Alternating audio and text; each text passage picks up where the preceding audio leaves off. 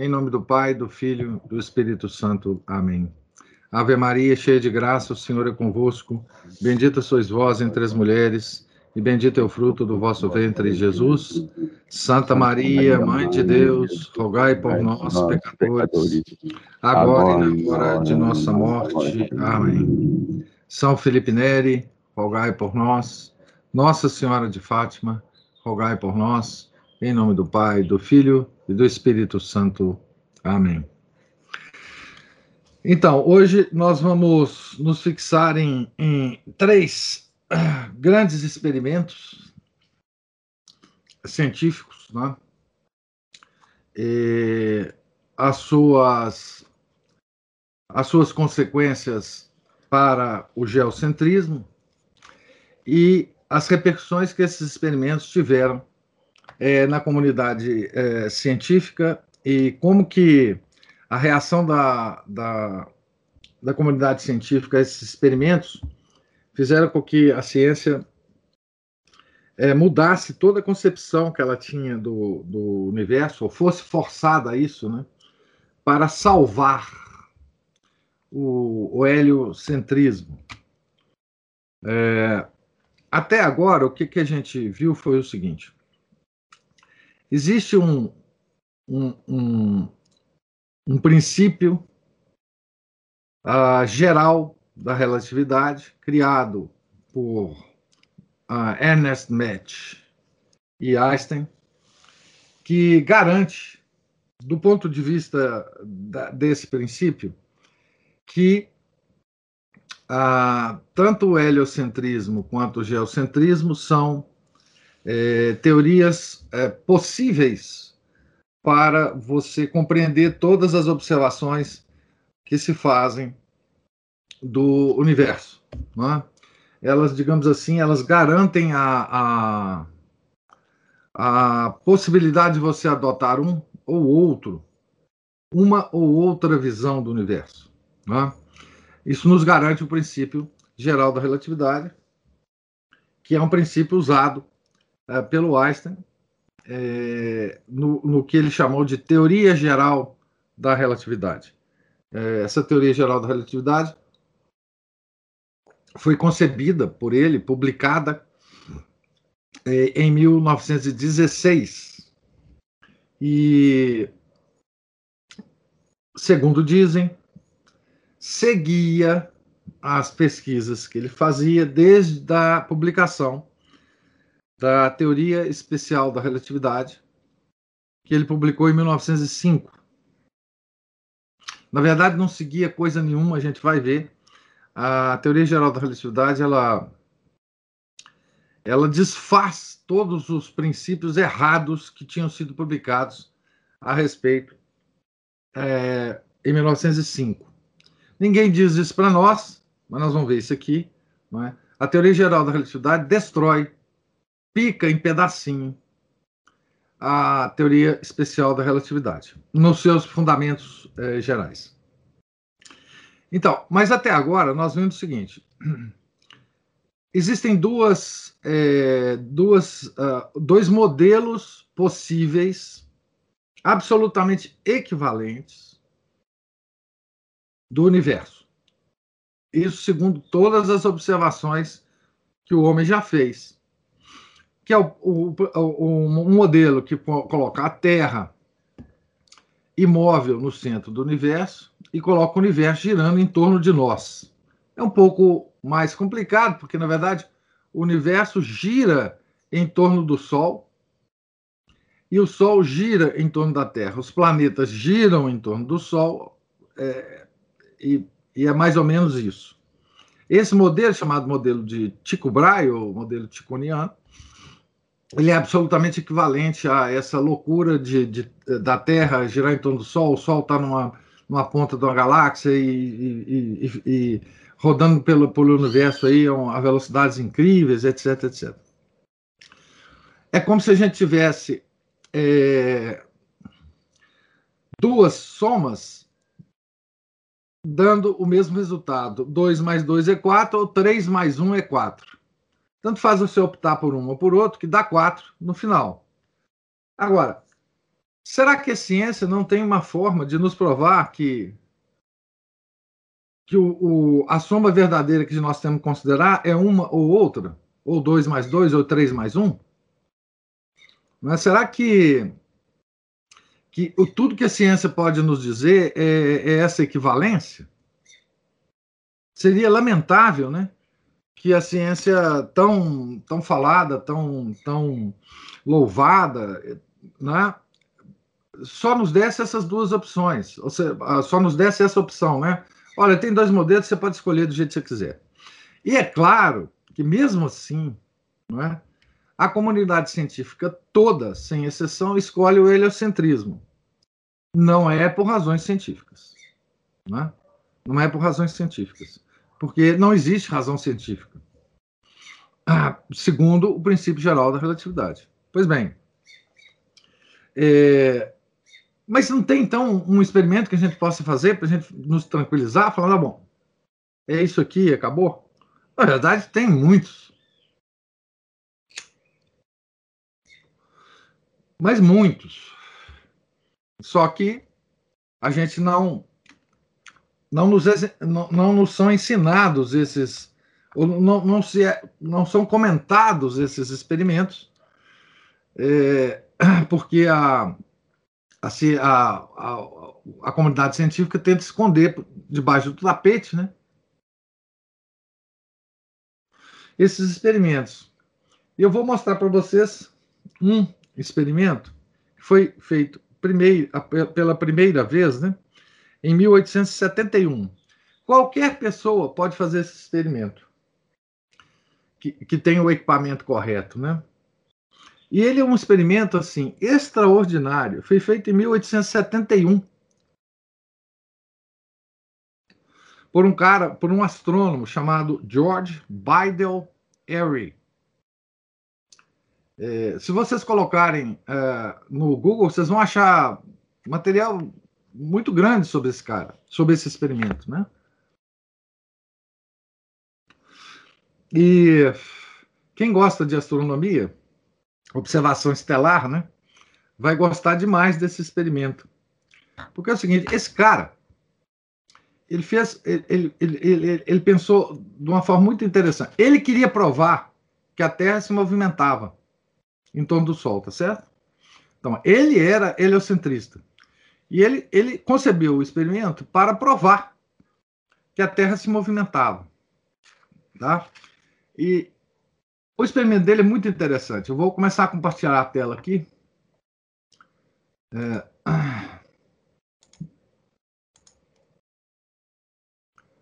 E agora, eu não sei como é que eu faço, que deixa eu ver se eu acerto aqui.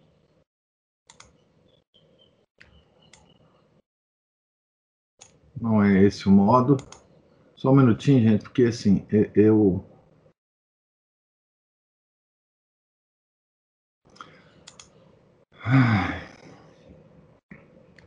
Não consegui ainda. Ai, Deus. Deixa eu ver se eu, se eu consigo aqui. Você já deve estar vendo lá o, o negócio, mas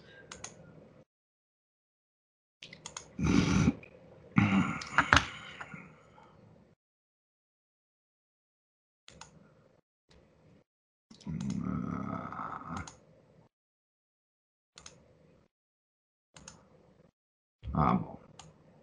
Acertei aqui o negócio. Só um segundinho agora. Pois bem, ah, vamos lá. Ah, vocês estão vendo isso aqui? Não, deixa eu voltar aqui ainda. É o seguinte. Ah, esse é o, o astrônomo, o, o, George Bidel Airy, e ele concebeu um experimento muito interessante. Ele apontou ele apontou dois telescópios, dois telescópios para uma mesma estrela, tá? Então ele tinha dois telescópios é, e ele apontou o, te, o telescópio para a mesma estrela. Tá? Aqui se considera que essas duas estrelas aqui são a, me, a mesma. Só que é o seguinte, ele pegou um, um, teles, um dos telescópios e encheu de água. água aqui, entre a lente, a primeira lente aqui e o espelho, o, o, o, o visor do telescópio aqui embaixo, ele colocou água num telescópio e colocou é, e deixou ar aqui no outro telescópio. E ele concebeu o seguinte: se a Terra estiver em movimento, em movimento, é, de alguma forma nós é, por, por, a, a, água tem, tem mais um detalhe aqui que eu tenho que explicar para vocês. A, a velocidade da luz na água ela é dois terços, mais ou menos, da velocidade da luz no ar. Então ela é mais lenta na água do que no ar. E ele, então, raciocinou o seguinte: se a Terra estivesse movendo, a, a deflexão que a luz vai, vai, vai experimentar no telescópio cheio de, de, de água, é, conjugada com o movimento da Terra, vai fazer com que o, o raio de luz que incide aqui no topo da água aqui, e à medida que ele vai se propagando aqui até o, o a base do, do, do telescópio, vai sofrer um ângulo aqui. A, a, a, a, luz vai sofrer um ângulo. De tal forma que, se eu, se eu projetar esses dois telescópios direitinho, o que vai acontecer é o seguinte: eu vou olhar um telescópio e vou ver a estrela. E no telescópio cheio de água, o raio vai se defletir tanto que ele não vai chegar aqui. Então, eu não vou ver a estrela no telescópio cheio de água. Pois bem, isso é um efeito mais ou menos parecido com, com, Tem um modelo aqui muito legal, que é o seguinte: é a mesma coisa quando você está andando na chuva. Se você estiver parado na chuva, e suponha que a chuva está, esteja caindo verticalmente, né? Você tem que colocar o, o seu guarda-chuva em cima exatamente da sua cabeça para ficar protegido da chuva. Agora, se você correr, se você correr, você tem que você tem que inclinar o seu o seu guarda-chuva para a água não, não, não, te molhar, não molhar a sua cabeça. Tá certo? Essa eu acho que é a experiência que todo mundo tem, né? Então é mais ou menos assim que funciona o experimento de Airy. Se você se, se o telescópio estiver correndo e vocês imaginam a chuva aqui é, é, sendo os raios é, que caem no telescópio, se você estiver correndo, você tem que, você tem que é, acertar o seu, seu guarda-chuva é, para você não se molhar. A mesma coisa com relação à luz, né? Se, se você acerta um telescópio para ver uma estrela num certo ângulo, esse ângulo ele terá que ser modificado se a, a Terra estiver movendo na velocidade que ela se move, né? Não sei se, se vocês sabem, a velocidade é mais ou menos a velocidade orbital da Terra em torno do Sol é mais ou menos 65 mil milhas por hora. Tá?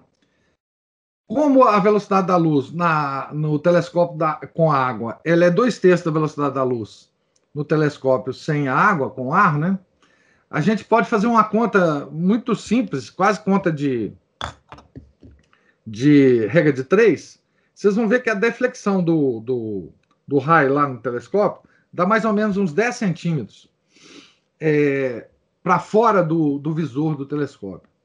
Então, ele apontou essas duas e tinha certeza que ele ia ver a estrela num telescópio e não ver a estrela no telescópio com água. Tá certo? Porque a Terra está movendo.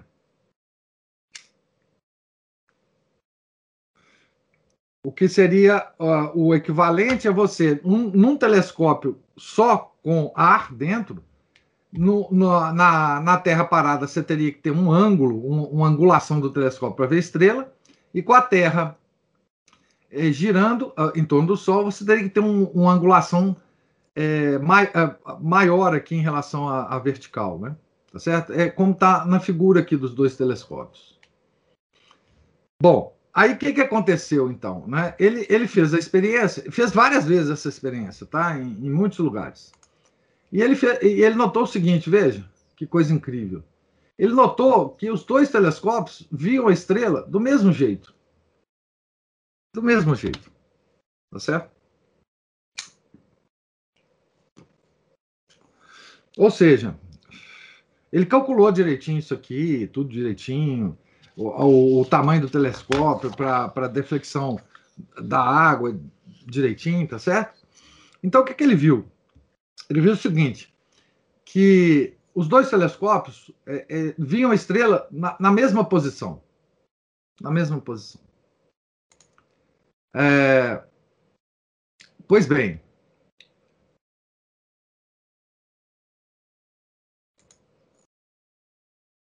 Ah, agora eu perdi o, je, o jeito aqui de descompartilhar. Ah, tá, aqui. Então, vou parar de compartilhar aqui um pouquinho só para conversar com vocês. Então, ah, vocês podem imaginar né, a, a surpresa né, do Harry. É? E a conclusão do, do, experimento dele, né, que, que foi feito, por, por, de novo, por vários astrônomos e, e, por ele várias vezes, né, é que ele, ele via a estrela nos dois telescópios na mesma posição, não tinha diferença nenhuma. E, bom, tem, tem duas coisas que podem explicar esse fato. Né? É, primeiro, é que a luz é, tem uma velocidade infinita. Se a luz tiver uma velocidade infinita, é, você obteria esses mesmos dois valores, essas mesmas duas observações é, no, no, telescópio com água e no telescópio com ar. Isso não era possível admitir, porque já tinham medido a velocidade da luz, é, existia já medidas da velocidade da luz nessa época relativamente é, precisas, as medidas eram relativamente precisas, e aí a única possibilidade, além da velocidade infinita da luz, para interpretar esse, esse, esse experimento, é que a Terra estava parada. Ela não girava em torno do Sol. Bom, mais uma vez, é, nós não, não nos surpreendemos com esse, com esse, com esse resultado. Né? Essa experiência do Airy foi é, ficou conhecida como a falha de Harry. Nome negativo, né? A falha. Que falha por quê? Porque ele fracassou, ou fracasso de, de Harry também, né? Ele fracassou em provar que a Terra girava em torno do Sol. Tá certo? Então, é, esse é o conhecido como fracasso de, de Harry, né? Pois bem, é, esse experimento, é, de fato, ficou na cabeça de todo mundo. Foi, pô, nós vamos ter que arrumar um jeito de, de explicar esse negócio é, dentro do, do heliocentrismo. Bom, eu já adianto para vocês que não há nenhuma forma de, de, de explicar isso é, usando o princípio geral da relatividade. Então, aqui, nesse experimento, não vale a equivalência do, do princípio geral é, da relatividade, porque aqui se trata de diferenças mecânicas e da, da, do conhecimento que a gente tem da, da velocidade da luz. Então, não dá para, digamos assim, interpretar esse resultado como se o sistema heliocêntrico fosse equivalente ao sistema geocêntrico. Não é. Esse experimento não dá para fazer isso. Tá certo? Então, esse experimento, ele é, é, um experimento que nos faz, voltando à metáfora lá da, da soma, né? Nos faz escolher entre 2 mais 2 e 3 mais 1, inequivocamente. Não tem jeito de você interpretar esse experimento de outra forma. E é por isso né, que esse experimento raramente é mencionado. Raramente é mencionado. Né? É, os livros didáticos não falam sobre esse experimento. Né? Os livros de divulgação científica não falam sobre esse experimento. Né? Pelo menos os, assim, os, os que a gente encontra por aí. Né? Ah, então, é, a comunidade científica é, estava assim, é, na expectativa. Não tinha nada o que fazer por enquanto. Né? Vamos, vamos pensar, vamos, vamos dar tempo ao tempo. Né? E aí, 16 anos depois desse experimento, 16 anos depois, gente, deixa eu falar para vocês o seguinte.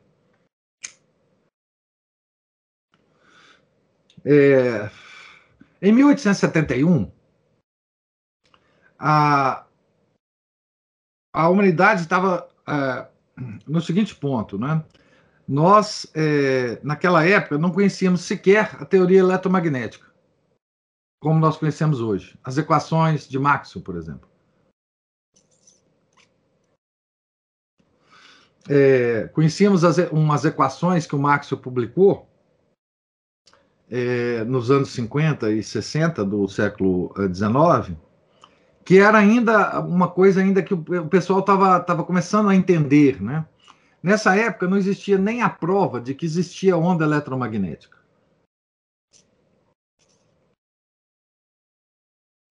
O pessoal, a, onda eletromagnética era uma coisa teorizada pela teoria de Maxwell, mas nunca detetada. A única onda eletromagnética que, que era possível detetar era a luz. Mas a, a, o homem não conseguia produzir uma onda eletromagnética por, por meios eletromagnéticos. É claro, se você acender um fósforo, você produz uma onda eletromagnética, que é a luz. Mas acender um fósforo não é um meio eletromagnético de produzir onda eletromagnética. A, a onda eletromagnética só foi detetada e produzida em 1888. Só para dar um, um, panorama histórico uh, para vocês. Nós estávamos ainda engateando nesse, nesse aspecto. Né? Mas apareceu um experimento na década de 80 do século XIX. Esse experimento foi feito é, durante, a partir de 1881, ele foi feito por 50, 60 anos. Em seguida, esse experimento é feito, tá certo? Sempre com o mesmo resultado. Eu vou explicar para vocês o experimento.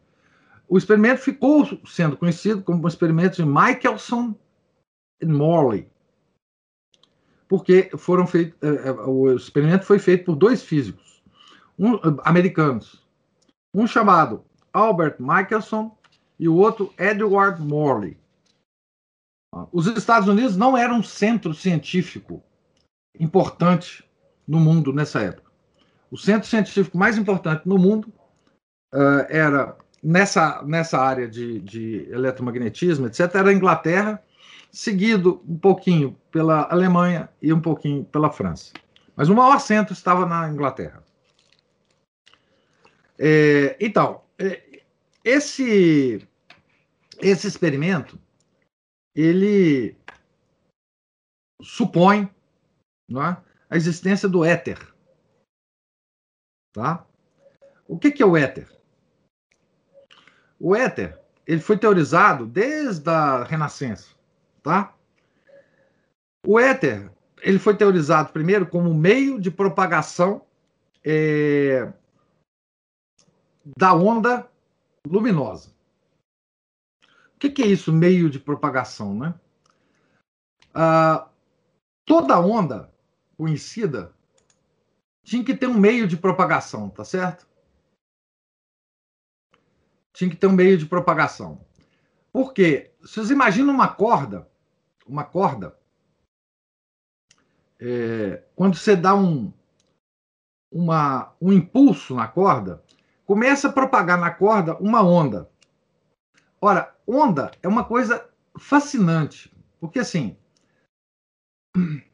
quando você produz uma onda numa corda, você vê alguma coisa se propagando na corda.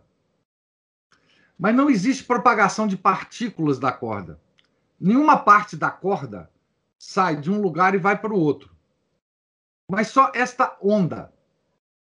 Existe uma onda. Se, se você prender uma corda na parede, vocês imaginam, né? E der um titubeio nela assim, você vai ver uma, uma, um, um carocinho na corda propagando até lá na parede. Tá certo? Isto que sai de um lugar e vai para o outro, que não é partícula da corda, chamado uma onda. Ela carrega energia. Tá certo? Ela carrega energia. E o jeito dela propagar, né? A, a onda ela se forma de modo perpendicular à corda, né? Se você está com a corda aqui, você vê a onda se propagando assim, né? Para cá. Então, essa onda é chamada onda transversal.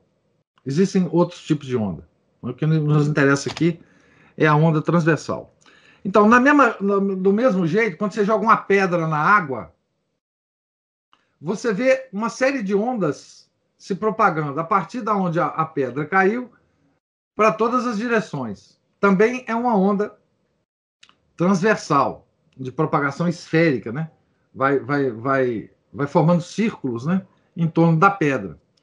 Nessa onda também não sai nenhuma partícula do lugar onde a pedra caiu para nenhum outro lugar. O que sai é uma onda. Uma onda. Tá certo? E vai se propagando.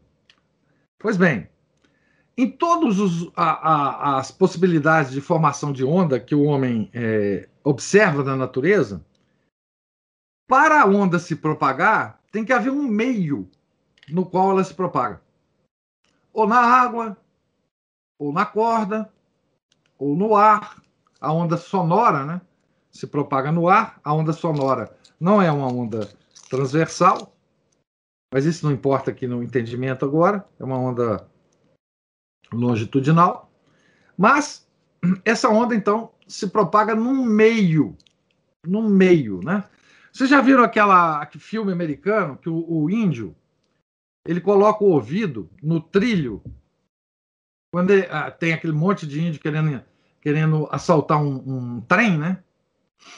É, é ele não está vendo o trem, não está ouvindo o trem, aí ele coloca o, o ouvido no trilho para ouvir o som do trem, porque o som propaga melhor no, é, no, no, trilho do que no ar.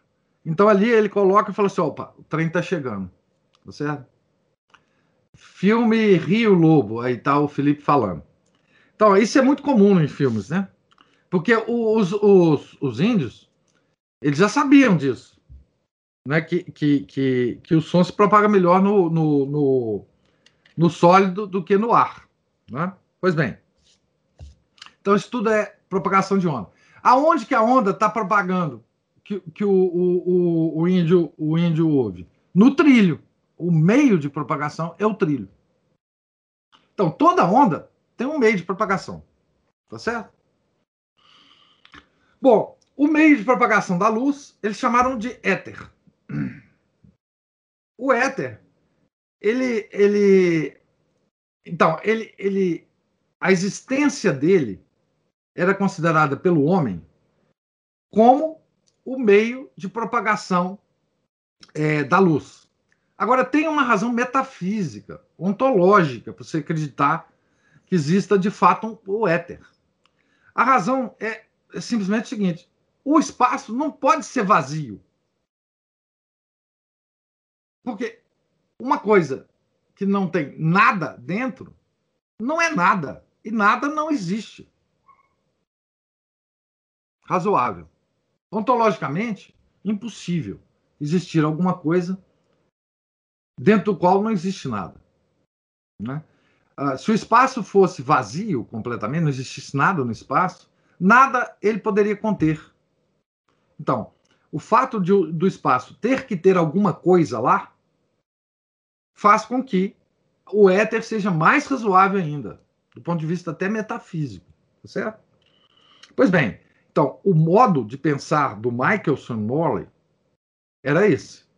Bom, Existe o éter, no éter se propaga a luz, e eu vou usar isso para provar que a Terra gira em torno do Sol.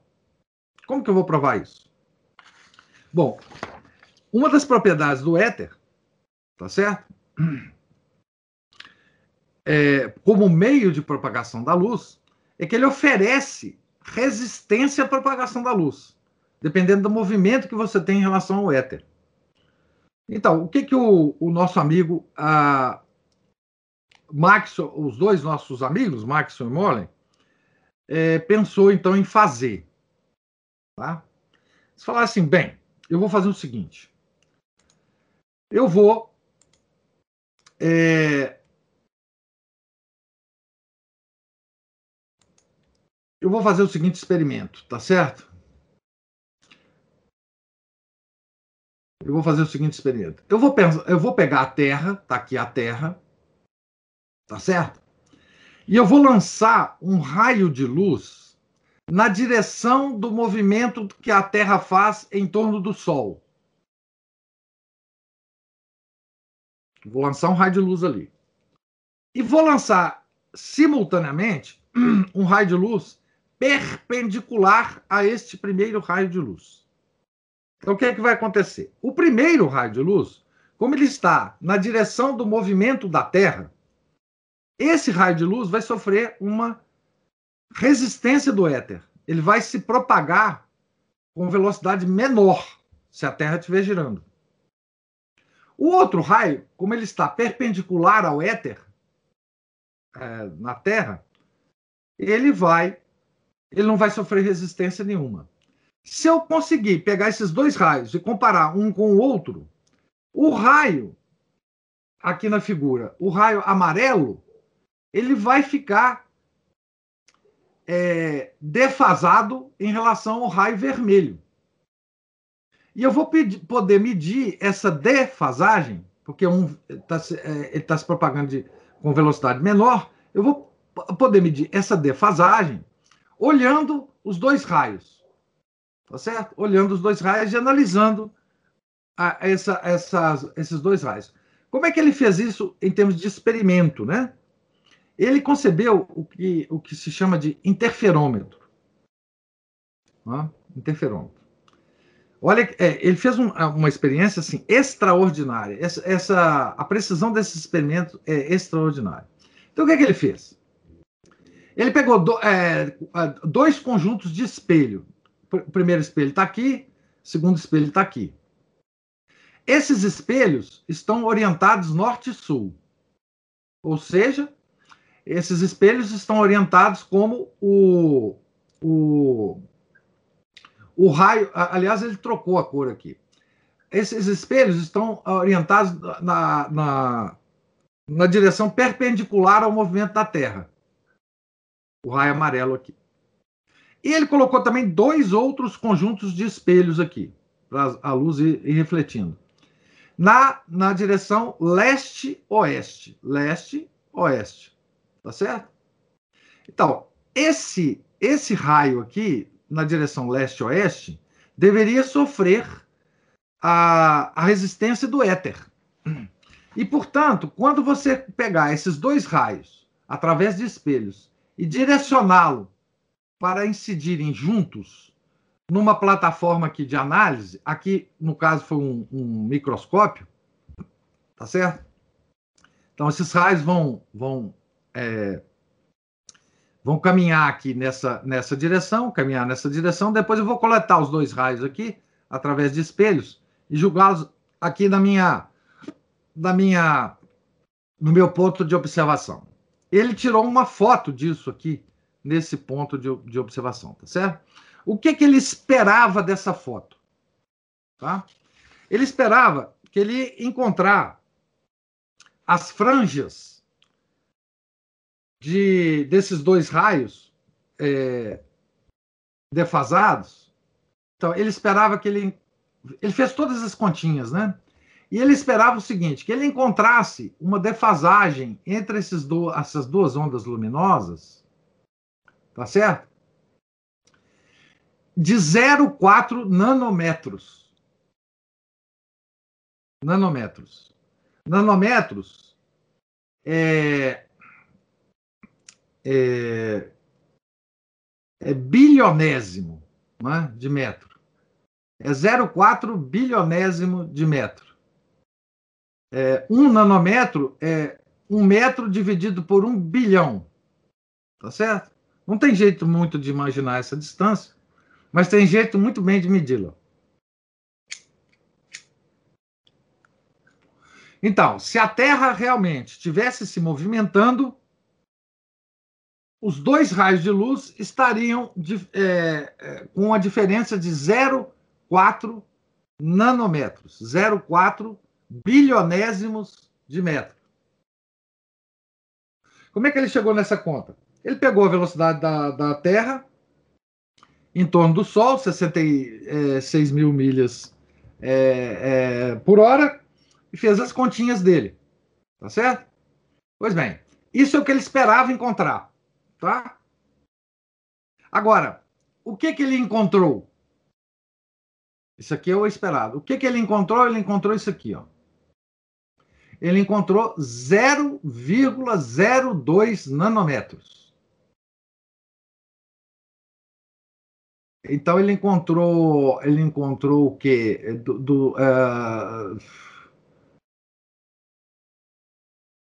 ele encontrou 80, 80, Quanto que é isso? 004. Deixa eu fazer essa conta aqui. Ele encontrou 04, não é? Dividido por 002. Ele encontrou 20 vezes menor. 20 vezes menor. Tá certo? O experimento dele, ele tinha uma precisão tão grande que era possível era possível para o Maxwell, o Machelson e Morley medir diferenças ainda muito menores. Isso aí estava completamente dentro da faixa de precisão do, do instrumento deles, tá certo? Vou explicar para vocês. É, ele fez várias medidas, tá? Essa aqui, esse aqui é o valor médio da, da, da diferença das, dos dois raios que ele encontrou, tá certo? Pois bem, para essa diferença existir e a Terra ainda se mover em torno do Sol, precisava que a Terra se movesse não em, é, com a velocidade de 66 mil milhas por hora, mas com a velocidade de 3 mil milhas por hora. Se a Terra se movesse com essa velocidade em torno do Sol, né, o nosso ano terrestre teria que ser 20 anos do que nós temos hoje. Então a Terra poderia mover em torno do Sol com uma velocidade compatível com o resultado do experimento. Mas o nosso ano terrestre teria que ser 20 vezes maior do que o que é o nosso ano, para explicar isso. Então, não dá para explicar. Tá certo? Pois bem, essa é, esse é o experimento do Michelson Morley, tá? Ó, não preciso dizer para vocês, né? O escândalo que esse experimento produziu é, na comunidade científica. Foi um escândalo de proporções é, apocalípticas, né? É... Então, é... porque esse experimento, junto com o do Harry, é irrefutável. A Terra está parada. A Terra está parada. Mas não dá para aceitar isso. A comunidade científica não dá para aceitar isso. Né? Tem um, um, um trecho num, num livro é, muito famoso da biografia uh, do Einstein, que o autor, né, o biógrafo do Einstein, ele, ele menciona esse, esse experimento. E ele menciona nos seguintes termos esse experimento. Né? Nos Estados Unidos, Albert Michelson e Edward Morley, realizou um experimento que confrontava os cientistas com uma terrível escolha. Uma terrível escolha. Ah, projetado para mostrar a existência do éter, ele produziu um resultado nulo. Nulo no sentido da defasagem das duas ondas. Deixando os cientistas com alternativas de deixar de lado o que tinha ajudado a explicar o fenômeno da eletricidade e o magnetismo, que é o éter, e a luz, né? Ou decidir, a outra opção que os cientistas tinham nessa época, era decidir que a Terra não tinha movimento nenhum. Isso ainda lendo o texto do biógrafo, tá? Do Einstein. O problema que a ciência agora enfrentava era considerável. Pois parecia haver somente três alternativas. A primeira é que a Terra estava parada. O que significava afundar. O termo que ele usa é isso: afundar a teoria de Copérnico, o que era impensável. É? Então havia duas alternativas. Uma delas era afundar a teoria de Copérnico, que era impensável. A outra teoria era afundar o conceito de éter, o que ia tirar da eletricidade do magnetismo toda a sua fundamentação, da propagação da onda eletromagnética, etc, etc a onda eletromagnética não teria mais meio de propagar. ênfase aqui para impensável. Palavra impensável. Era impensável julgar a teoria do Copérnico fora. Impensável. Claro que era impensável. Porque essa esse esse ato do, da comunidade científica seria o reconhecimento, primeiro, de uma cosmovisão diferente, é? E seria o reconhecimento de uma, uma um erro contínuo dos grandes santos da ciência. Pensa bem, não é? Pensa bem o que, que a comunidade científica jogaria fora. Primeiro, jogaria fora a cosmovisão. Né? Nós não somos nada no universo, nós somos uma poeira, um planetinha vagabundo, um sol vagabundo, uma galáxia vagabunda. Nós não somos nada para o universo. Né? Todas as consequências morais dessa visão. Né? Por outra, vocês jogariam fora, a, a comunidade jogaria fora uma horda de, de grandes cientistas, né? pelo menos o que a ciência nos vende. Né? Kepler, Darwin,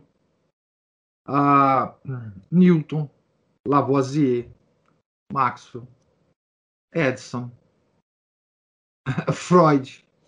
Todos esses caras são. A existência deles tem a ver com essa cosmovisão, né? Você não dá, né? Admitir isso a comunidade científica não está preparada para admitir isso. Que toda essa engabelação que ela nos está fazendo desde a Renascença é uma bobagem. Então, nesse momento, a comunidade científica ela sofreu um baque. Um baque. Os primeiros dois cientistas a, a, a tentarem resolver isso, porque eles estavam desesperados, né? Você, você vê cartas entre cientistas comentando sobre isso, né? Por exemplo, é, dois cientistas começaram a tentar resolver esse problema. Que foi um irlandês chamado George Fitzgerald, um cara excepcional em termos de ciência, né?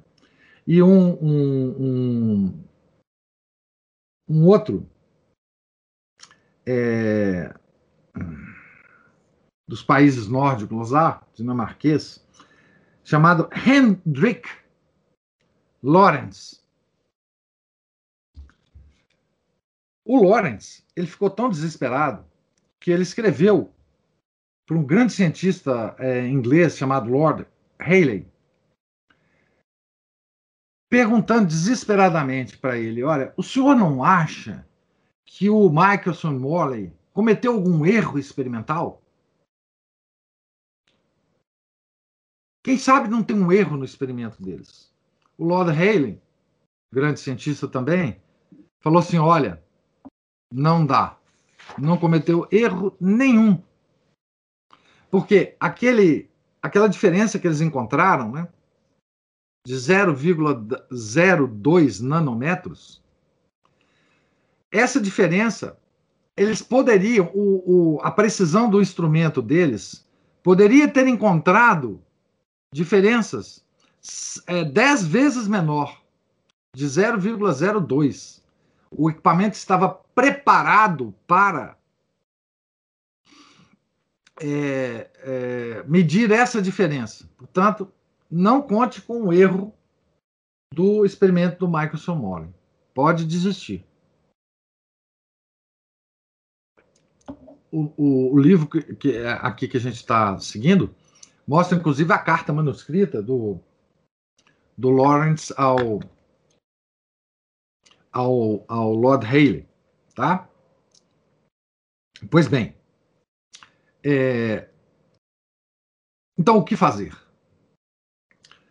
O... Aqui começou a grande farsa, tá? Que, que vai que vai que vai que vai resultar no no Chicó, lá na frente, no Grande Chicó. Que é o seguinte: o Lawrence e o Fitzgerald conceberam o seguinte. Não. O, o o Morley não cometeu, não cometeram erro nenhum. Quem cometeu erro foi o instrumento que eles usaram. Percebam? Começou aqui o, a doidura. Quem cometeu erro foi o instrumento. O, o Maxon Moller tá certinho. Eles tinham que medir aquilo mesmo, etc. Mas o que, que aconteceu com o instrumento, então? Vocês lembram que o instrumento ele tinha, ele tinha dois, dois módulos. Um leste-oeste, direcionado leste-oeste, que era o, o, o, a direção do movimento da Terra, e o outro norte-sul. Então, o que, que eles, é, eles, conceberam aqui agora? Qual foi a ideia deles? Esse, é, essa, esse conjunto de espelhos que está movendo leste-oeste, tá? Ele sofre uma contração. Quer dizer, na verdade, você estava pensando que isso tinha uma determinada distância entre os espelhos, mas a distância era menor. Quanto menor? Quanto? Exatamente menor na proporção que era o erro do experimento Maxwell Morley. Então, na verdade, o Maxwell Morley ele mediu 0,02 nanômetros. Mas ele mediu isso porque o, o, o instrumento deles é, sofreu uma contração na direção do movimento. Esses dois espelhos não sofreram contração nenhuma. Mas esse conjunto de espelhos sofreu uma contração. Exatamente igual a essa contração, de forma que o, a, o, o resultado do experimento desce 0,02. Mas, na verdade, é 0,4. Se você fizer a correção, dá exatamente 0,4 nanômetros. E, portanto, a Terra se move. Essa foi a solução do George Fitzgerald e do Henry Lawrence. Tá certo? Bom, isso foi, gente, em 1892. Essa ideia surgiu na cabeça do, do Lawrence e do Fitzgerald. Isso ficou, ah, inclusive, depois ficou conhecido como contração de Lawrence Fitzgerald. Né? Bom, mas isso ainda não, não tinha uma, uma aceitação, digamos assim, geral. Isso aí é loucura. A princípio é loucura. Esse negócio de contração. E por que, que eles falavam que a coisa se contraía no sentido do movimento da Terra? É porque o éter, o éter fazia pressão no objeto e essa pressão do éter fazia ele encolher. Isso era novo, porque o éter não faz pressão em nada. O éter é um negócio muito fluido. O éter é, é, é só um meio de propagação da luz. Hoje a mecânica quântica já tem uma, um modelo de éter muito, muito, muito bom, inclusive. Né? Mas como assim o éter faz pressão e encolhe as coisas? Isso é impensável. Nenhum modelo de éter que estava que tava na época sendo estudado é, produzia um efeito do éter sobre os objetos materiais, de forma a, inclusive, a encolher esse objeto. Bom, passou, né? Essa ideia ficou como um, um, uma ideia. Não tinha jeito de você articular essa ideia com o, a física conhecida na época. Bom, quem fez isso? Quem fez isso foi Albert Einstein. Ele articulou esse princípio com a física em geral, mas para isso ele teve que mudar toda a física. Note. Ele mudou tudo da física. Para quê que ele fez isso? Qual era o estímulo dele para fazer isso?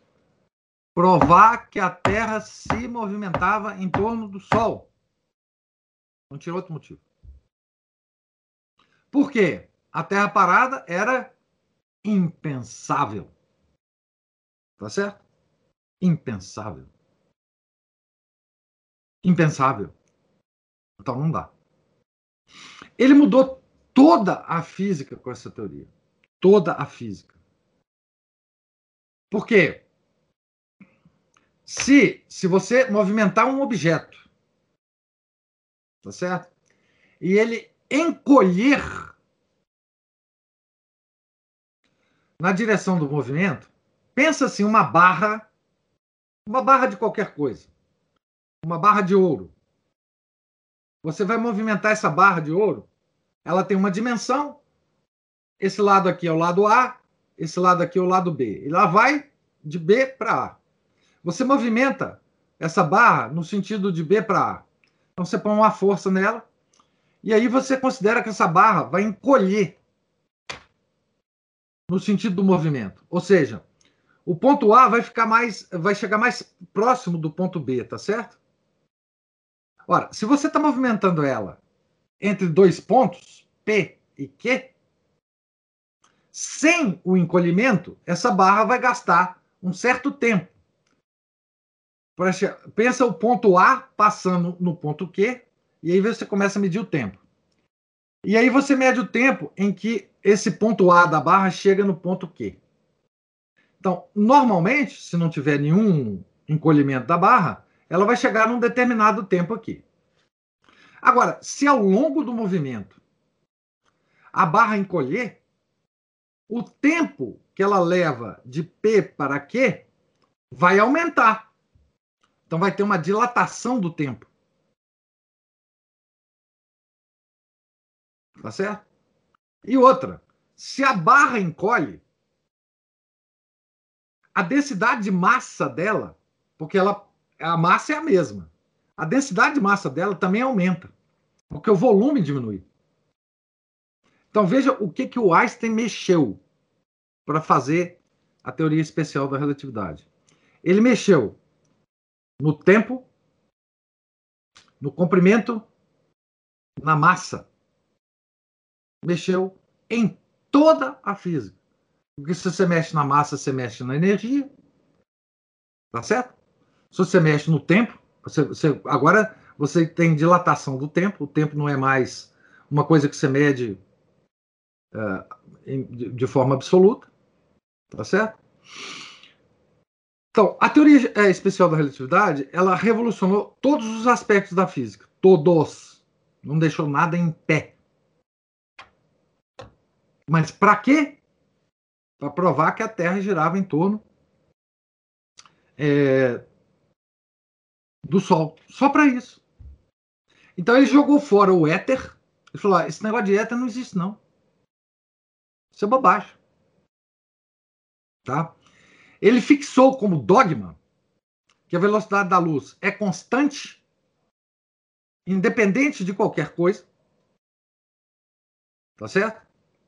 No valor de no ar de 186 mil milhas por hora, que dá 300 mil quilômetros por, por, por segundo. Ah, acho que que é isso. O ah, que mais que ele, que ele fez? Bom, e ele modificou tudo da física. Bom, mas aí vocês me dizem assim, é... mas como que esse cara ficou tão famoso, não é? Com uma teoria tão maluca, não é? Tão doida. Não é? Ele ficou famoso justamente porque ele foi a tábua de salvação da física dos últimos 500 anos. Mas não de toda a física, ele modificou tudo, né? Só de uma coisa, que foi o sistema copernicano. Né? Ele, Einstein, ele próprio admite isso em vários dos seus escritos, tá?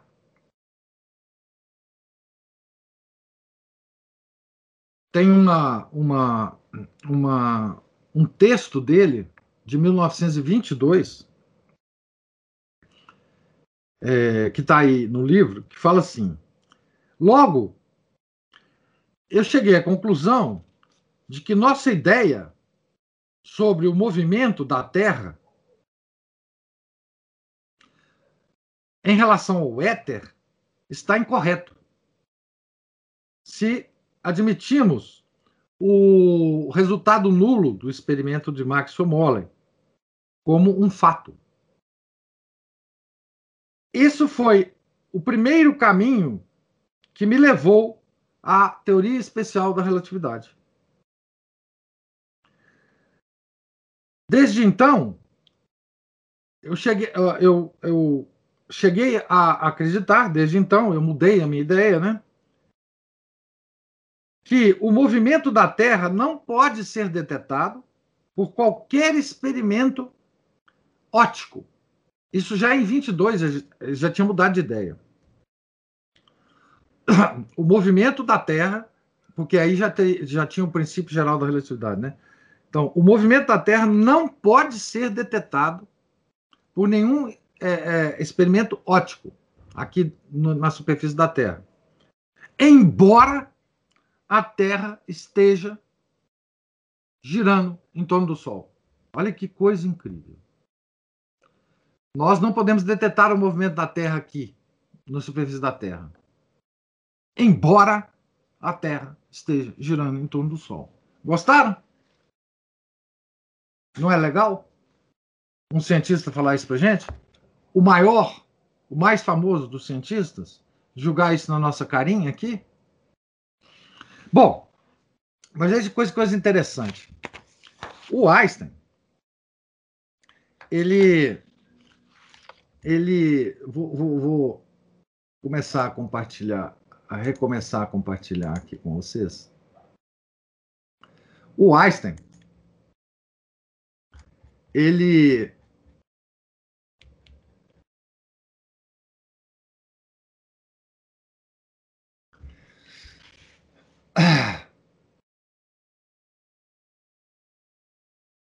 Eu sei que ele, ele, é, ele é ídolo de vocês, viu, gente?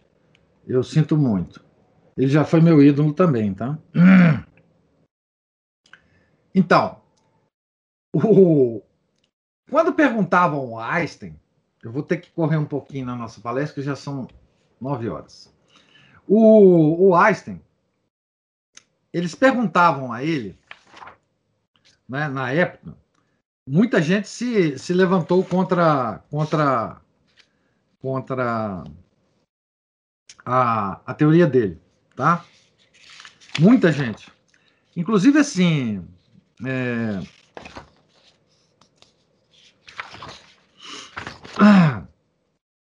E eu vou, eu vou contar para vocês o lado chicó do Einstein, né? Eu não posso deixar de falar isso para vocês. De, deixa eu só achar aqui exatamente a, a o, o, lugar exato aqui do, do Chicó para eu contar isso para vocês aqui. Muito interessante. Eu acho que eu pus o Chicó aqui, mas eu não sei se eu pus o Chicó não.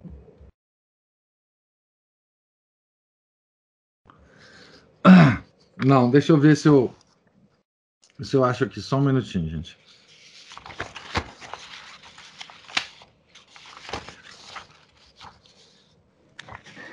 Entendi o Chicó. O Chicó, não, você vai, vai ver porque ele vai dar uma resposta é, é ao, não sei ao, por, Eu não sei porquê, só, só sei que foi assim. Não, pois é, o, negócio é o seguinte: os filósofos perguntavam ao Einstein o seguinte. É, na verdade, assim, quando o, o Einstein avançou essa teoria dele, né? É, o pessoal hum, ficou assim. Uai, mas como é que. Porque, veja bem, o, o Lawrence ele falava que existia a, a contração dos objetos na direção do movimento por causa da pressão do éter. Bom, aí ainda a gente podia pensar.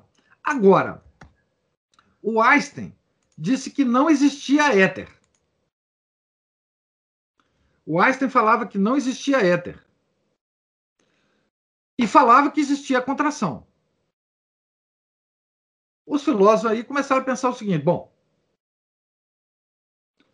vamos dizer, contração é o efeito de uma causa. Qual que era a causa? O Einstein não sabia explicar. Tá certo? Não. Einstein, qual que é a causa da contração? Não sei. Só sei que é assim. Então, veja, isso é isso é expressão do Oriano Suassuna. Isso é expressão de teatro, de filme. Não é?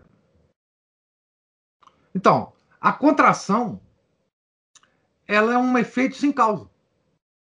Não tem causa.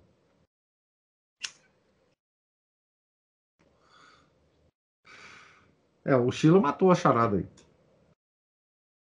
Então veja bem. Por que tudo isso? Por que arriscar?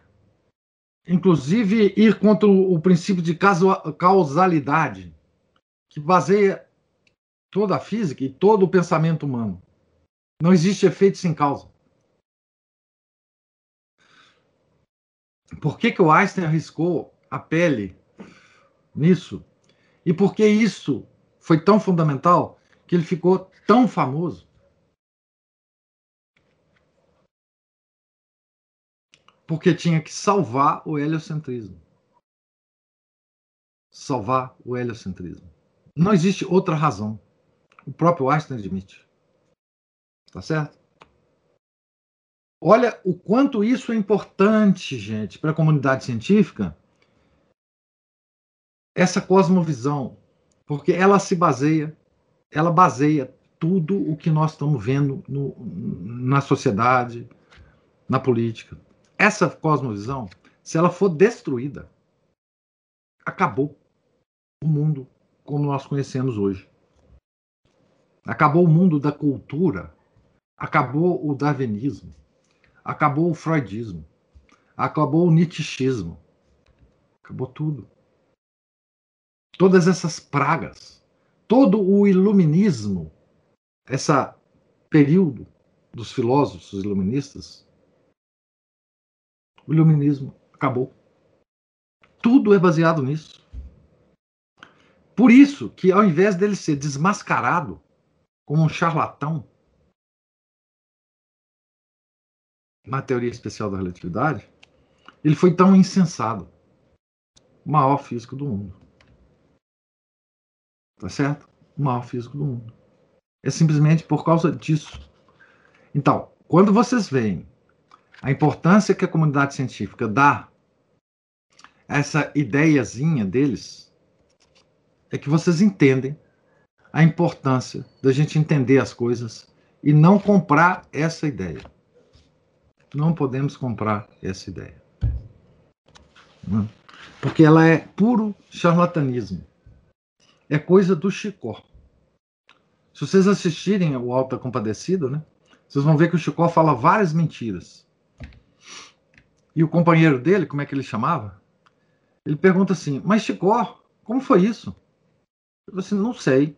Só sei que foi assim. Só sei que é assim. Tá certo? Então, o Einstein teve seu momento é, de Chicó, né? Certo? Seu momento de Chicó. Então, a, essa foi a teoria especial da relatividade. Tá certo? João Agora, Grilo? Hein? João Grilo.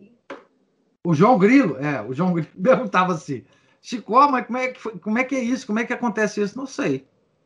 Só sei que é assim. Né? Então, o... Agora, gente, o experimento do, do, do Mike Somoli, com os resultados que ele conseguiu, esses experimentos são feitos até hoje. Vou mostrar para vocês um experimento aqui que é feito hoje. É, vou aqui. Vou mostrar para vocês aqui.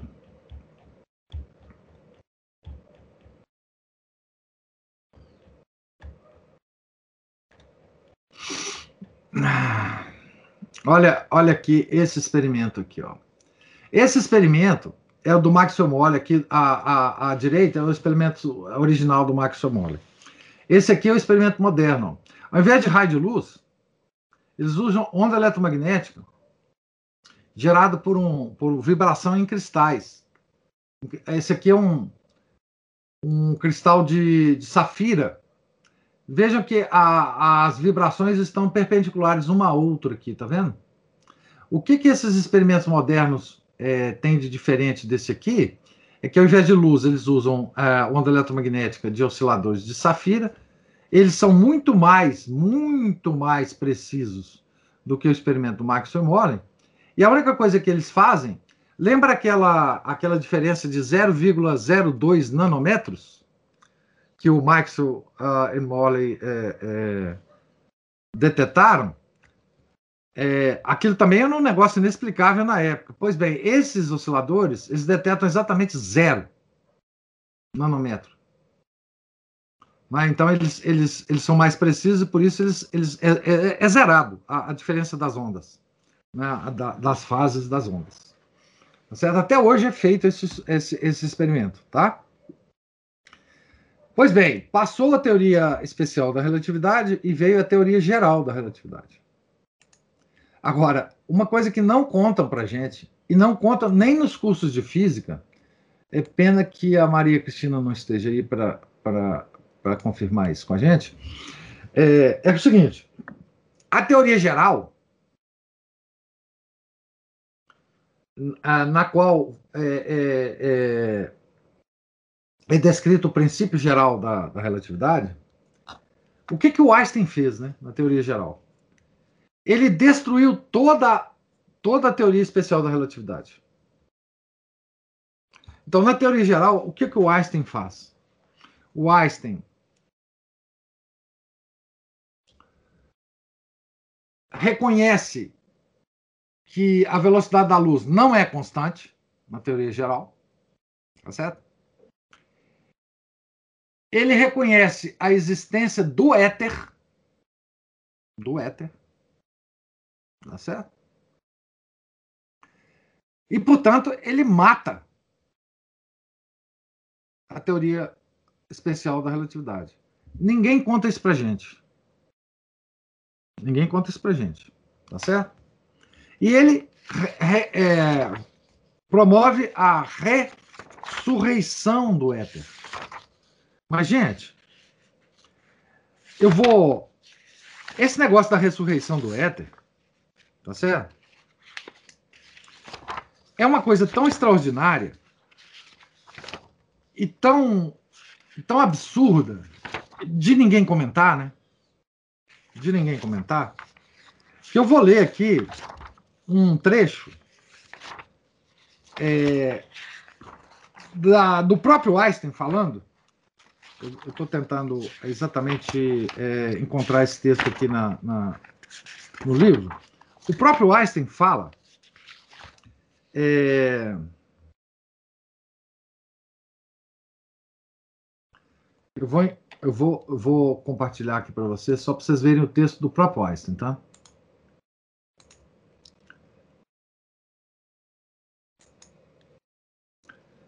Hum, vamos ler o Einstein, tá? Falando. Eu vou mostrar para vocês, porque eu, eu não quero que vocês percam esse texto, não. É, esse texto aí, gente, por incrível que pareça, esse texto está na Wikipedia, na Wikipedia, tá? Esse é um trecho. Ah, que o próprio Einstein, é, do, do próprio punho do Einstein, né? Ele fala assim: recapitulando, texto aqui em itálico, né? Recapitulando, podemos dizer que, de acordo com a teoria geral da relatividade, o espaço tem qualidades físicas. Tem qualidades físicas. Nesse sentido, portanto, existe um éter. Olha o que, que ele está falando aqui, hein? O espaço tem qualidades físicas. Portanto, existe um éter. De acordo com o, a teoria geral da relatividade, espaço sem éter é impensável. Pois, em tal espaço, não haveria nenhuma propagação da luz. E mais ainda, nenhuma possibilidade de padrões de espaço e tempo. Réguas para medida de, de, de distância, né? nem relógios. Nem, portanto, qualquer intervalo espaço-tempo no sentido físico. Olha o que, que esse cara está falando aqui agora para gente. Tá certo? Ele que destruiu o éter em 1905, em 1916, ele está falando assim: se não existiu o éter, não... eu não consigo medir nada, eu não consigo medir intervalo de tempo, eu não consigo medir intervalo do espaço, eu não consigo nada. E outra, a luz não se propaga num espaço sem éter. Ó, mas não era exatamente isso que ele destruiu em 1905? Olha a, a olha a, a, o comentário abaixo aqui, olha o comentário de um físico, tá? Ele, ele diz assim: Einstein eliminou o éter por decreto e re, o reintroduziu por via de um diferente conceito, com as mesmas funções. Então, gente, o seguinte: isso é ou não é charlatanice? Olha aqui o que, que esse. Olha, eu vou citar aqui um físico que foi prêmio Nobel de Física de 1993. Então não é qualquer um, tá certo? Robert Laughlin. Esse cara que tá com a carinha aí sorridente. Olha o que, que ele fala. É irônico que o, o, o trabalho mais criativo de Einstein, a teoria geral da relatividade, deveria resumir-se a conceptualizar o espaço como um meio, quando sua premissa original era que tal meio não existisse. Einstein rejeitou completamente a ideia de, do éter. Inferiu de sua inexistência que as equações do eletromagnetismo tinham que ser relativas. Mas esse mesmo pensamento, né, essa mesma reflexão, levou ao final ao mesmíssimo éter que ele tinha rejeitado.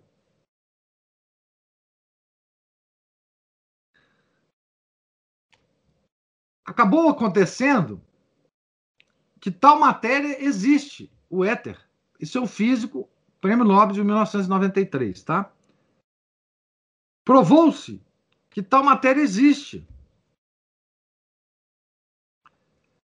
É, no tempo em que a relatividade estava sendo ah, aceita, estava começando a ser aceita, estudos de radioatividade começaram a mostrar que o, o, um espaço onde se produzia né, vácuo tem estrutura espectroscópica similar ao de um sólido quântico ordinário e também fluidos.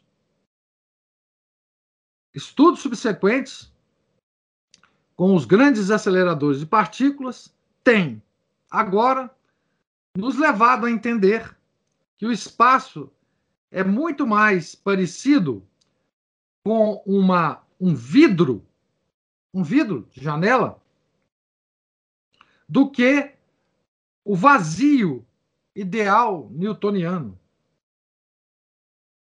O espaço é cheio de uma de coisa, de stuff, é cheio de, de alguma coisa, que é normalmente transparente, mas que pode se tornar visível quando a gente é, bate suficientemente no espaço, né?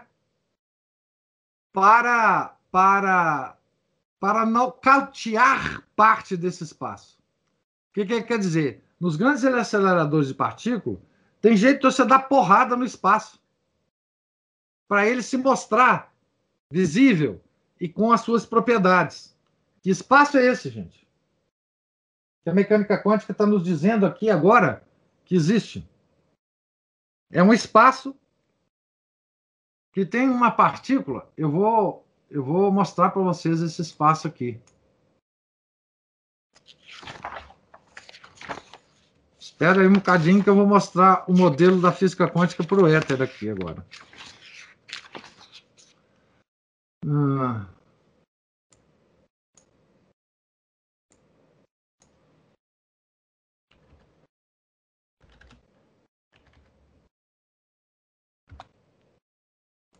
Olha que bonitinho o modelo do éter aqui, ó.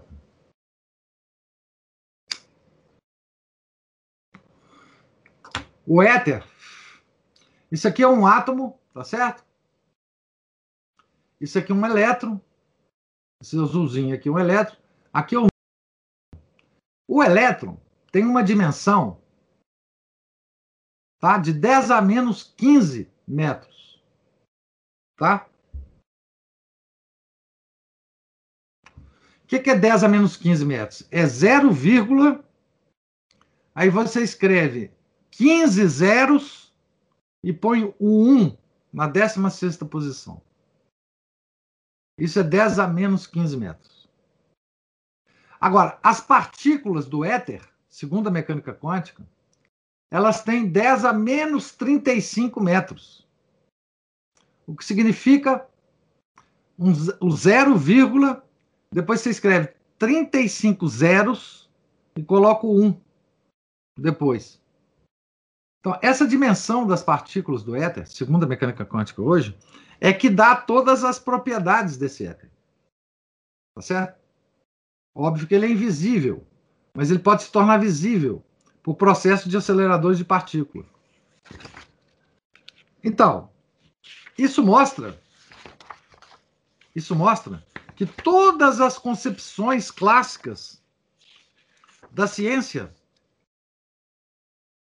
são verdadeiras, baseadas no éter, e que o Einstein estava fazendo uma charlatanice na teoria especial da relatividade. Tá certo? Ele estava dando uma de Chicó. Uma coisa interessante que vocês têm que saber. Eu já vou terminando aqui, porque eu não vou conseguir terminar o capítulo. Falta muita coisa interessante para nós fa falarmos nesse capítulo, mas vai ficar para a semana que vem. Ah, o, curiosamente, em 1921, o Einstein ganhou o Prêmio Nobel de Física. Então, 1921 foi ah, cinco anos depois que ele publicou a Teoria Geral da Relatividade. Tá certo? 16 anos depois que ele publicou a Teoria Especial da Relatividade. Tá? E qual que foi o trabalho que lhe valeu o Prêmio Nobel de Física. Não foi a teoria especial da relatividade e não foi a teoria geral da relatividade. Tá certo? Foi um trabalho que ele publicou sobre o movimento browniano de moléculas, de partículas é, em fluidos. Tem a ver com cinética de moléculas.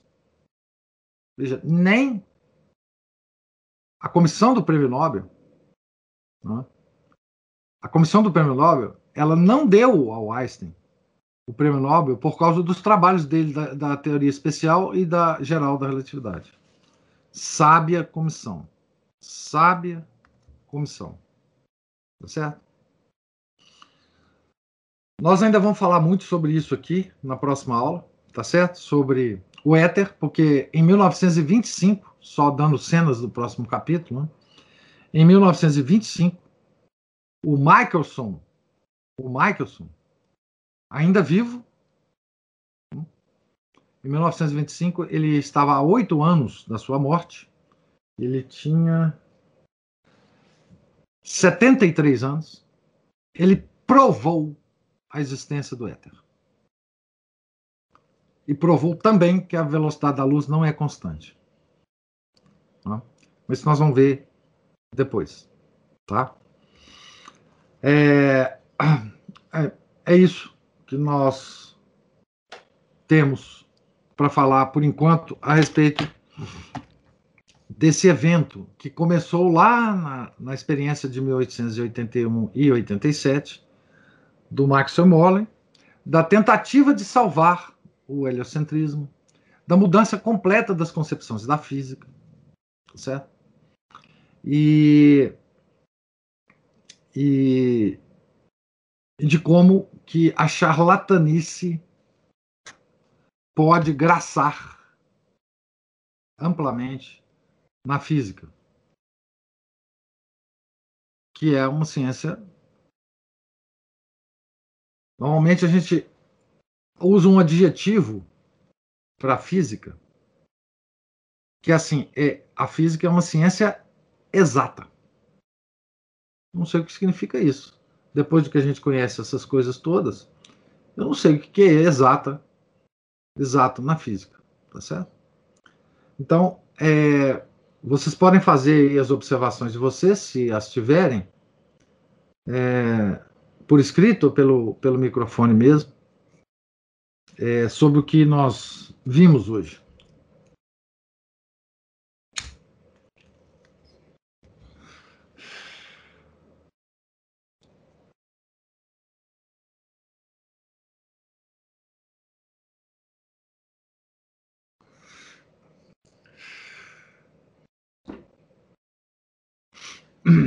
Aline e Juliana estão. Professor, vocês, antes, quando começam a faculdade, não dá um nó na cabeça, não? Não, não dá, porque isso não é mencionado, né, o, o Aline? Isso não é mencionado. A, a gente recebe a cosmovisão é, da ciência. Eu acreditei piamente nisso, ué. piamente. Veja, eu entrei na universidade com 19 anos. Tá? A, a engenharia elétrica ela tem uma característica em relação às outras engenharias que a gente estuda tudo que os físicos estudam no ciclo básico, tudo que os matemáticos estudam, então a gente tem uma formação boa de física e matemática. A cosmovisão que nós recebemos foi essa. E eu entrei nela assim, direto, tá certo? Quando é que eu comecei a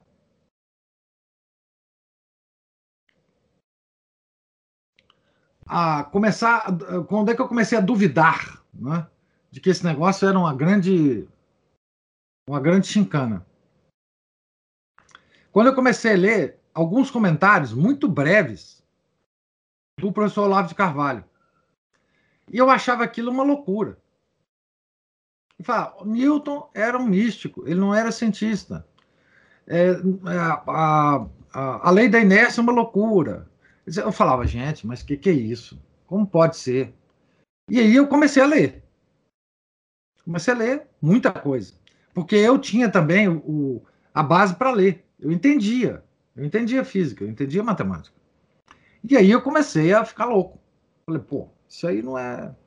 Agora, quando eu, eu, descobri as obras do Robert Sungines, tá mal. Aí tudo faz, faz é, é, sentido, né? Aí eu comecei a entender tudo, né? Quando eu traduzi o livro Manual Politicamente Incorreto da Ciência, na verdade, quando eu li, foi muitos anos antes de eu traduzir, eu já, eu já, aí eu já, eu já passei a ter completa ideia da, da, da coisa, da manipulação toda, etc, etc. Tá? Mas foi um processo doloroso que eu passei para rever tudo e jogar tudo para o lixo, tá? Veja, vocês imaginam um homem de, de 40 anos, que eu era, é, e que eu percebi que tudo que eu sabia sobre quase tudo na vida era mentira. E que eu tinha que, que descobrir o que, que era a verdade. Vocês imaginam isso na cabeça de um homem feito já, com filho, com família, com não sei o quê, com doutorado, com PhD, né? Sou PhD, então tem o título para certas pessoas tem uma grande importância, né? Eu sou PhD, né? Na universidade do exterior, enfim, isso é uma loucura. E eu, te, eu tive que jogar tudo fora. O que, que, eu vou fazer? Né? E, mas para jogar fora, eu tive que mergulhar né? nessas loucuras. Né? Então é isso. É, a Juliana fala aqui, né? Isso é muito trágico. A sensação de ter sido enganado é terrível. Veja, o, o, o, o Juliano, não é ter sido enganado na fé ou na história. Porque assim, Mentiras históricas, a gente sabe que existe. Não é problema. Não é? Ah, se você está numa religião errada, enfim, você pode voltar para a religião verdadeira com, com, com, com, traumas, é lógico. Não estou dizendo que não é. Mas, enfim, agora, você perceber que tudo, do ponto de vista científico, que você sabe, é uma balela, ó, isso é um negócio de louco, pô. É isso que eu estou dizendo. Se o senhor não tivesse pé por trás, já tivesse a formação é, do, do, que está te rodeando, né? E tivesse já se convertido e tal, uma pessoa que descobre isso tudo sem ter embasamento de fé nenhum, ela enlouquece. Enlouquece. Ela... E, e, tem mais um detalhe, e tem mais um detalhe, Juliana. Quando eu comecei a descobrir isso, eu estava fora da igreja. Eu tinha abandonado a igreja na minha adolescência. Ah, é? Isso. Eu não tinha se convertido ainda? Não, eu, todo esse processo meu é um processo único. Porque isso me fez converter. Eu fui convertido, na verdade, por Nossa Senhora, claro. Mas eu fui convertido pela filosofia e pela ciência. Eu agradeço muito a filosofia e a ciência, porque elas me converteram. Tá certo? Não foi, não foi vida, não foi vida de santo, não foi vida de santo que me converteu não, minha cara. Não foi não, não foi lendo Vida de Santo que eu me converti. Depois é que eu li Vida de Santo. Eu me converti pela ciência e pela filosofia. Né? Pelas críticas, por exemplo, ácidas, muito bem humoradas, de Chesterton. Eu vou contar para vocês na próxima aula uma coisa de Chesterton que, que foi ligada à teoria geral da relatividade, tá? Muito interessante. Mas isso vai ser cenas do próximo capítulo. Mas eu me converti porque, veja bem, na minha, a minha a Nossa Senhora sabia que tinha que destruir uma barreira que tinha na minha cabeça, da ciência e da filosofia. Primeiro, e ela fez isso. Primeiro ela destruiu isso tudo. Depois é que aí, bom, aí eu fui. Quem que me deu o pé na bunda? Eu estava assim, na porta da igreja. Não estava, talvez, interessado em entrar. Quem que me deu o pé na bunda e eu caí lá dentro? Depois dessa desconstrução toda. Foi o professor Orlando Fedeli. O, o Márcio está falando assim: devo minha conversão ao São, São Olavo de Carvalho. Eu devo muito também a ele, tá? Mas ele me levou só na porta da igreja. Com ele eu não entraria na igreja. Sensação que eu tenho. Agora, quem me deu o pé na bunda, porque nessa época também eu lia o Orlando Fedeli, o professor Orlando Fedeli, foi o professor Orlando Fedeli. Eu estava ali, mais ou menos assim, né? Passeando ali na porta da igreja. Aí veio o professor Holanda e deu logo um chute na bunda e eu caí lá, lá perto da sacristia. Lá perto do, da presença real. Né? É, e, e, foi aí. Quer dizer, eu não teria sido convertido se eu não tivesse demolido todas essas concepções cientificistas que eu tinha na minha cabeça. Nunca, nunca, jamais. E, e tem mais uma coisa, sabe? Que é, esse esse cara, que tinha lá por volta de 40 anos, que era eu, eu tinha muita cultura na época. A, a cultura do mundo aí. Né? Eu tinha lido muitos livros. Eu sabia. Eu tinha uma retórica muito boa. Né? E eu era muito orgulhoso disso. E eu era famoso por isso. Então, essa destruição de tudo que eu que eu achava que eu sabia foi muito doloroso também por causa disso, né? Porque foi destruído aquela imagem daquele homem, né? Que eu tinha de mim mesmo, né? Eu era mais ou menos o cara do, do é, O Homem que Sabia Javanês. É, eu gosto muito desse conto do Lima Barreto, porque é, é, exatamente isso. Né? Eu era um cara que tinha uma retórica muito grande, que fingia que sabia javanês, não sabia nada. Né? O, o, personagem do conto é maravilhoso, né? E eu era aquele, aquele indivíduo, né? Então, no meu caso, foi assim, né? E, e eu acho que as pessoas que não têm essa formação científica, elas são facilmente enganadas, né, pela essa, por essa retórica científica, né? E por isso me dá muito prazer e muita responsabilidade é, para explicar para vocês as mentiras da ciência, mesmo que vocês não tenham formação, né? Tá certo?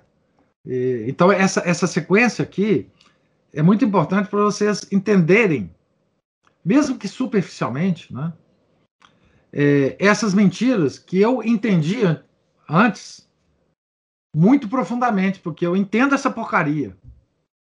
Né? Eu entendo essas equações, eu entendo essa porcaria toda. Embora aqui não tenha equações, né? Não, não tem nem sentido ter equações aqui no nosso bate-papo, né? Mas então é isso. A, é, Leonardo, professor fantástico. Agora essa belíssima história, no caso a sua, tem de virar livro. Sei lá, acredito que todos nós gostaríamos de saber. Ah, é, virar livro, você está louco. Aqui, se vocês querem ver uma bela história de conversão, leia o. Como é que chama o livro do Corção lá? Da conversão dele, o. O negócio do outro lá, como é que chama? O título do livro é o. A descoberta do outro. Pronto. Pode ler aqui. É muito mais bela. Minha história não tem nada de bela. É, minha história não tem nada de bela, Leozinho. É, é, é, foi trágico. Foi trágico. Trágico é um adjetivo certo, né? É, tem uma bela história do Sidney também, né? Se convertendo através de São Tomás de Aquino. Ele come, quando começou a ler São Tomás de Aquino, ele era ateu. Sidney. Né? É, então tem belíssimas histórias de conversão, Deus me livre. Chesterton, né? A minha não tem nada de especial. Diga. Salve Maria. Salve Maria. Eu ouvindo o senhor falando, eu fiquei com vontade de falar um monte de coisa. Mas assim, eu queria só comentar que assim, nessa, nessa nossa é, trajetória de estudo, pelo menos a minha, já tem quase quatro anos. O senhor já, por exemplo, eu lembro quando o senhor indicou o livro da, da politicamente, guia politicamente correto da ciência, e eu comprei ele, e, mas assim, o senhor já sabia de tudo, só que o senhor ficou quietinho, e, o senhor vai falando com a gente, não sei, né? Como é que o senhor consegue controlar isso daí? Porque só depois de quatro, quatro anos, anos, o senhor foi falando, falando agora, agora com calma, calma enfim, fora os outros assuntos que o senhor vai falando. E outro, assunto que eu queria comentar também, quando o senhor falou, que ficou doidão, soube dessa coisa toda, que o Olavo, o senhor leu os artigos dele, ele despertou esse negócio, é, o, apesar de que fala que o Olavo, os erros do Olavo, os erros do Olavo eles são, os erros de muitos outros filósofos que as pessoas estão encharcadas dele, deles, e eles ficam falando dos erros do Olavo. Mas assim, assim é, é, o Olavo pode ter os erros dele, mas ele ajudou muita gente, inclusive a mim, né? É, de abrir esse, os meus olhos. Eu fiquei doidão também, mas assim, guardado as proporções, né? Porque o meu deve ter sido mais leve. Mas é isso, não sei se eu me confundi nos comentários. Não, tá certinho. Não, o, eu tenho uma dívida com o Olavo que é impagável, meu caro. Infelizmente, eu tenho que admitir, né? Não tenho nenhuma vergonha de admitir. É, aliás, eu tenho orgulho de admitir. O Olavo sabe disso. É, várias vezes eu já falei por escrito. É, ele tem uma interação, é, enfim, comigo, com o blog, com, enfim, de muitos anos. Eu não, não, é, não conheço assim, não sou íntimo nem nada dele, não. É, estou, tenho consciência dos erros dele, do ponto de vista religioso, enfim, tudo isso. Mas eu não posso deixar de admitir a minha, a minha, o meu débito com ele. Não, não há possibilidade nenhuma, né? Por, por honestidade intelectual.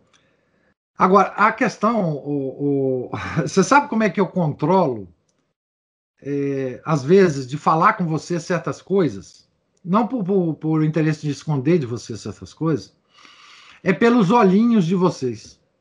Quando eu falo alguma coisa e o olho abre muito, eu acho que não é hora de falar. Porque o meu interesse não é assustar vocês. Com... O meu interesse não é, é, é horrorizar escandalizar. O meu interesse é que vocês cheguem a certos entendimentos gradativamente. Agora, como eu, eu não cheguei gradativamente a isso, eu sei o impacto que isso tem nas pessoas. Então, eu procuro, não sei se tenho sucesso, não horrorizar. Uma vez, você estava lá, eu acho, eu fiz uma, uma palestra, lá numa quarta-feira, que me deixou triste, na verdade. Foi a palestra sobre é, disco voador, UFO. A gente brinca com o que foi falado lá, etc., mas eu, eu acho que nessa, nessa palestra eu me excedi. Foi uma hora que eu não, não, não devia ter falado coisas que eu falei e que não, podia ser falado depois ao longo do tempo. Eu horrorizei muita gente ali. E não que eu tenha falado nada mentiroso, nada, enfim, mas eu sei que eu horrorizei. Então, assim, eu procuro não horrorizar e, e ir falando as coisas na medida é, do tempo e, e, e falando as coisas, gente, baseadas em autores consagrados, em fatos científicos reais, né? É, enfim, para não ficar parecendo que, que que o que eu tenho certas opiniões no vazio. Ah, isso é opinião dele. Isso é coisa dele, da cabeça dele. Né? Eu tento mostrar para vocês que as minhas opiniões, quando eu as tenho e as expresso, são baseadas naquilo que eu li. E, e o que eu li, eu posso ler também para vocês de novo. Né? E é o que eu tenho feito, normalmente. Né? Então, é um pouco isso aí. Né? Que eu, tipo, já tem quatro anos, meu caro. Felipe, que coisa, hein? Você tem quatro anos que já me aguenta. É, então, tem muito suicídio. A Aline comenta num comentário: né, tem, tem muitos suicídios nessa área. Quando se estuda e não tem a conversão. Ah, tem, não digo que muitos, mas tem muitos. Tem, tem alguns suicídios, né? É, enfim. A Aline pergunta assim: por que, Juliana? Imagina você descobrir um monte de coisa e nada fazer sentido. Tá. Aline, viver num vazio sem direção. Tem que haver conversão para se salvar. Conheço uma pessoa que era excelente matemática e do nada ela suicidou-se. Ninguém soube o que aconteceu. Ela era brilhante. Tem muitos casos assim, viu, Aline? É, de, de pessoas muito brilhantes e que, de alguma forma, né, Ó, oh, Márcio aqui. Fiquei curioso. O que, que o senhor disse sobre disco voador? Ah, meu caro. Foi uma palestra que eu fiz, né? É, mencionando, inclusive, o, o, o, Observatório do Vaticano, né? Que, que chama Lúcifer. Isso foi uma, uma coisa.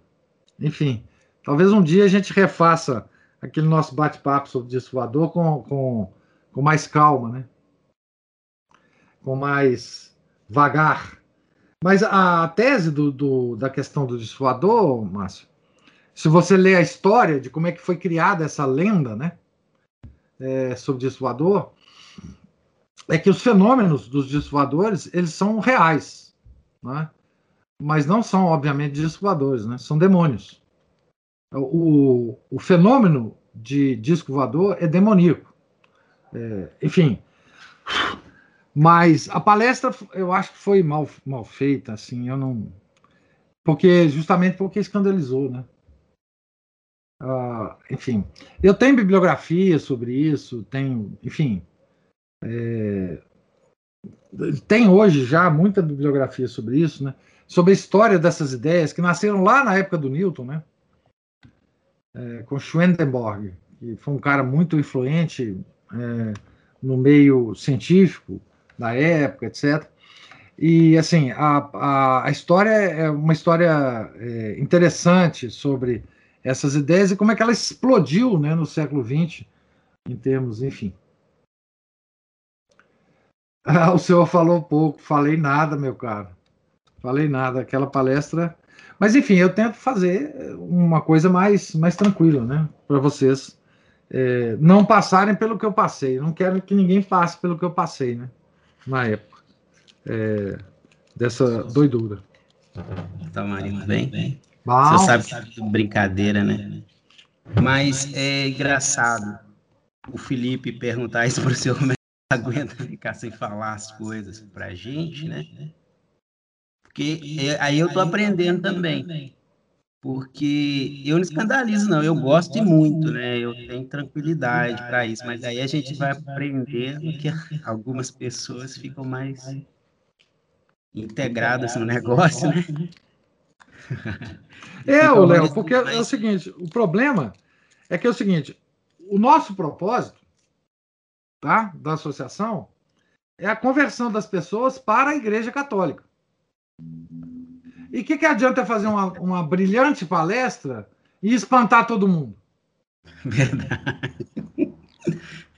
Pois é. Não adianta nada. Eu ia reclamar delas, mas agora o senhor está certíssimo.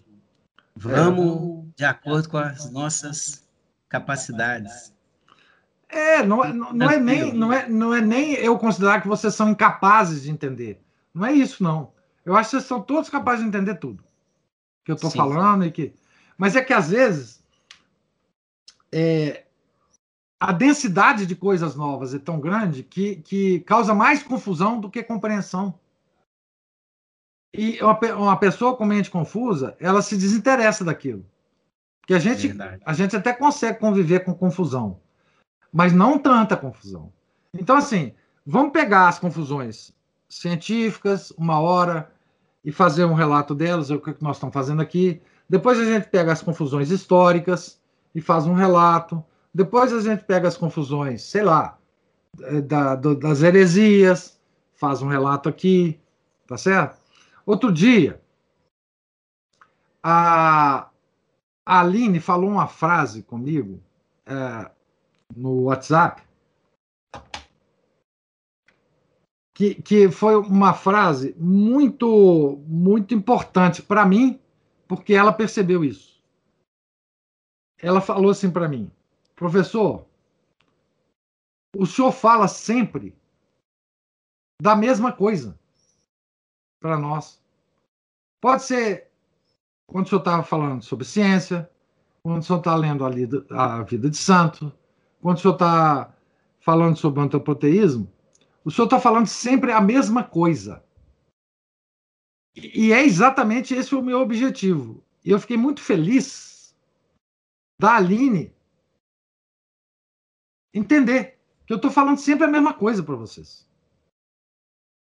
Quer dizer, eu sempre estou querendo fazer a mesma coisa, aproximar vocês cada vez mais, intelectualmente, inclusive, da Santa Madre Igreja. É isso que eu estou querendo fazer. Se eu estou conseguindo, eu agradeço a Deus por isso. Né? A Aline fala assim, a, antes a Juliana. Nós já temos a base, professor. Pode soltar o verbo a partir de agora. Mesmo porque já vimos com os nossos olhinhos. É. Eu tinha acabado de chegar na associação, fiquei sem entender nada, com muita vontade em saber mais. Muitíssimo obrigado. Ah, Juliana, Juliana, Juliana, Juliana. É, não, é, só que expliquei isso porque me perguntaram, né? Enfim, é, eu, a minha preocupação sempre é essa. Né? É claro que, à medida que a formação vai, vai sendo estendida, né?